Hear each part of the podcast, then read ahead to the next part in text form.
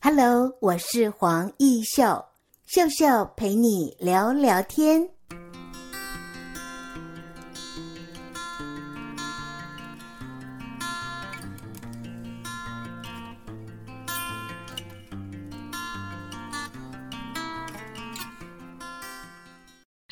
各位听众朋友，你好，我是黄奕秀。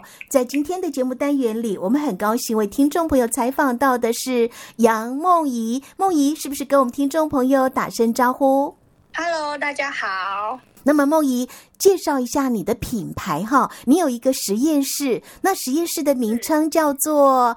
乐舍，好，来跟听众朋友分享一下你的品牌。呃，其实会叫乐舍实验室啊，是跟我们这个品牌我们想要发展的事业是有关的。那我们最主要这个品牌是想要就是呃，透过废弃物的再生，然后给予它新的一个新生命。所以呢，我们就很直接的把“乐舍”这两个字呢，把它转化，我们变成是快乐的乐，房舍的舍。那我们。希望透过我们的设计跟研发的一个能力，可以将生活中大家废弃甚至称为热色这样的东西，把它转化变成是呃，可以丰富我们生活的一个新的一个再生品这样子。所以你是要推广菜渣。茶叶渣、树枝这些废弃物品回收再制。说，其实我们这个品牌啊，最主要就是希望说，把这些废弃的东西，像是我们最近有研究，像是茶叶，就是大家在喝饮料的那个茶叶的渣，怎么把它转换成生活中一个新的餐具。所以你应该是希望鼓励大家哦，能够环保。环保，然后再回收，取代塑胶、纸类，甚至是美奈米容器。你希望能够为地球尽一份心力。是啊，是啊，因为其实最近大家也可以明显感受到这个气候的异常，其实是跟我们呃生活中所产生出来的这些废弃的物件是有关系的。所以我认为，刚好最近这几年，我也 呃有这样子的一个希望，说透过。自己的能力可以帮助大家，就是改善大家的生活方式，然后减少这个垃圾的产生。没错，梦怡，你念的是教育大学数位内容科系，这个高材生哈？啊，没有没有，没有 高材生。因为你曾经在知名的企业担任商品的开发这样的职务，这是在求学的时间你所做的工作吗？哎，其实不是哎，其实毕业了。毕业之后，其实有待过两间比较属于小型企业的公司。我可以，我从小型企业的公司里面了解到，身为一个创业者的艰辛，因为每个月月要付给员工的薪水，其实大家压力很大。那我经历过那一段的工作时间之后呢，我有到台中的就是薰衣草森林工作过。那我也从他的这个大的事业体里面去学习到，怎么透过品牌，怎么透过商品开。发呃，去就是创造这个商业的价值，是，所以也才会让你有产生了要创立乐色实验室这样的一个有带一点 NPO 非营利组织的色彩的想法。是啊，是啊，我也是从我的工作经验中去，刚好有这个契机，我也认识了。其实，在这个研发过程，有一个很重要的一个角色，是在台中的一个王博士。他其实开发这样的一个所谓的植物纤维的技术，已经开发二三十年。那也因为跟他认识之后，我想要运用呃我在工作或是在学学到的这些经验，来透过设计来协助这个传统的产业将。它的研发技术可以再把它推广出去。我知道梦怡你非常的精进哦，你也曾经透过了很多的资源，比如说台中科技大学出资补助，让你学习包装设计，还有 Google 关键字，你还考取了 Google 认证。那这些你都是如何来累积自己的创业能量呢？呃，其实我觉得也因为。加入了这个台中的摘星计划，他们有提供我们很多相关的一个课程。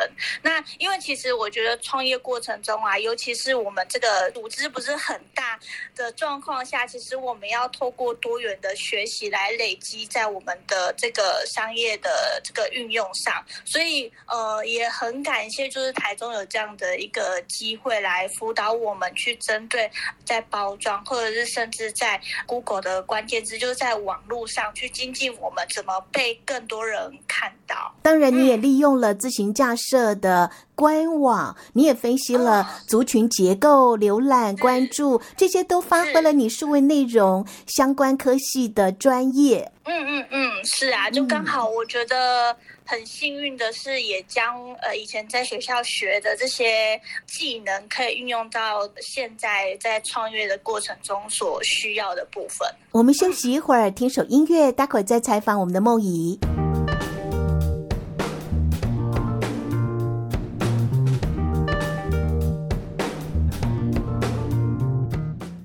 欢迎听众朋友再回到节目中来。在今天的节目单元里，我们很高兴为听众朋友采访到的是杨梦怡。梦怡，你今年几岁？可以冒昧问一下吗？我是七十七年次的，现在应该也是三十出头了。哇，你的声音好好听哦！我以为才刚毕业没多久呢。可妈妈爸爸妈妈生的好，对你的这个实验室的名称哦，听说连邮差哦送件的时候都会对你的品牌哦非常非常的感到兴趣。对，我我其实那时候命名这个名字的时候，也其实有点想象，想要逆向操作，因为我觉得让大家记住一个品牌的名称很重要，所以我就很直接单刀直入的切入，我就想说，那我就叫乐色，但是我的热，我的色是跟大家想象的不一样。那所以也因为我的品牌的名称，所以也闹闹了蛮多笑话，像是邮差要寄信来的时候，都会一开始就问我说，呃，请问这个是乐？呃，我说对，叫乐色。然后像我去银行的时候，他们也是一开始都会有这样子的词音，然后他们问我说：“你怎么取那么有趣的名字？” 然后我就跟他们说：“是不是你们记住了？就就叫乐色实验室。”太好了，对，用这样子的操作，让他们就是我可以用很快速的方式切入大家，跟大家说明说：“哎。”我为什么在做这件事情？没错，非常有意义的事情。嗯、你从乐色出发，所以成就了乐色实验室这样的一个品牌精神哦。嗯、你是不是也在跟听众朋友分享哦？为什么会产生了自己要创业的想法？呃，会创业的想法，其实其实跟我以前在工作的内容是有关的。那呃，我觉得最重要的契机，是因为我真的遇到了一个我们台中在地研发很久的一个厂商王博士，还有就是我在就学期间的时候，呃，我的导师台中教育大学文创系的郭老师，我是透过他们两个的因缘际会下去产生的这个创业的想法。那因为我觉得这个议题是现在就是非常需要被关注，而且我也希望说，透过自己的能力，能把这样子的一个观念跟呃，创造出更多的有关环保的一个生活的选品给观念送给大家，所以也因此有了创业的契机。那刚好呢，就是台中也在推动就是摘星计划的这个辅导。所以我也因为这个摘星计划而真正的创立公司，不然之前都是想象居多，但是没有真正的去实践这样子。当然，好像呃，你的理想会被看到哦。骊山有推动无痕山林，就看中了你的乐色竹纤餐具。对，是是是，因为刚好有这样的一个契机，我我们也希望说将这样子的一个环保的概念可以带到，就是现在台湾在推动了这个无痕山林里面。那因为我们的餐具是很特别，是因为它完全是没有塑胶的，它是透过植物纤维做成的。所以如果当你真的不小心把这样的一个餐具遗留在大自然的时候，它是其实是可以完全的被自然分解，而且不会产生任何的废弃物。那也因为这样子的一个计划合作的契机，也去慢慢的去推动我们现在在做的呃一些相关的产品。没错，所以你们也跟台湾基督教好牧人这样的一个关怀协会搭配，在长照这一块，你也提供了环保餐具。还有一个要请你分享，你也跟呃环保局一起来合作这样的用植物渣制作盘子的计划吗？啊，其实我们现在有在希望说推动一个计划，叫循环城市的计划，是今年我们跟我刚刚提到的我们的顾问，就是呃郭老师这边，我们有合作一个计划。我们现在做研究，就是怎么透过这样的一个材质，然后导入到呃城市的开发。那因为现在这一块比较算是研究的部分，还没有真正的去落实，因为其实政府在推动这样的政策。的时候，还需要多方的去考量，所以我们在今年也做了这样子的一个研究报告给单位。那希望说，真的有机会在之后去落实这一块。那么也请教你哦，在这个创业的过程当中，你觉得最困难的事情是什么？我觉得最困难的这件一件事情，就是找到就是未来公司要扩大营运的时候的好伙伴，因为就是我认为有一个好的伙伴的话，其实可以帮助我们的事业体加分很多。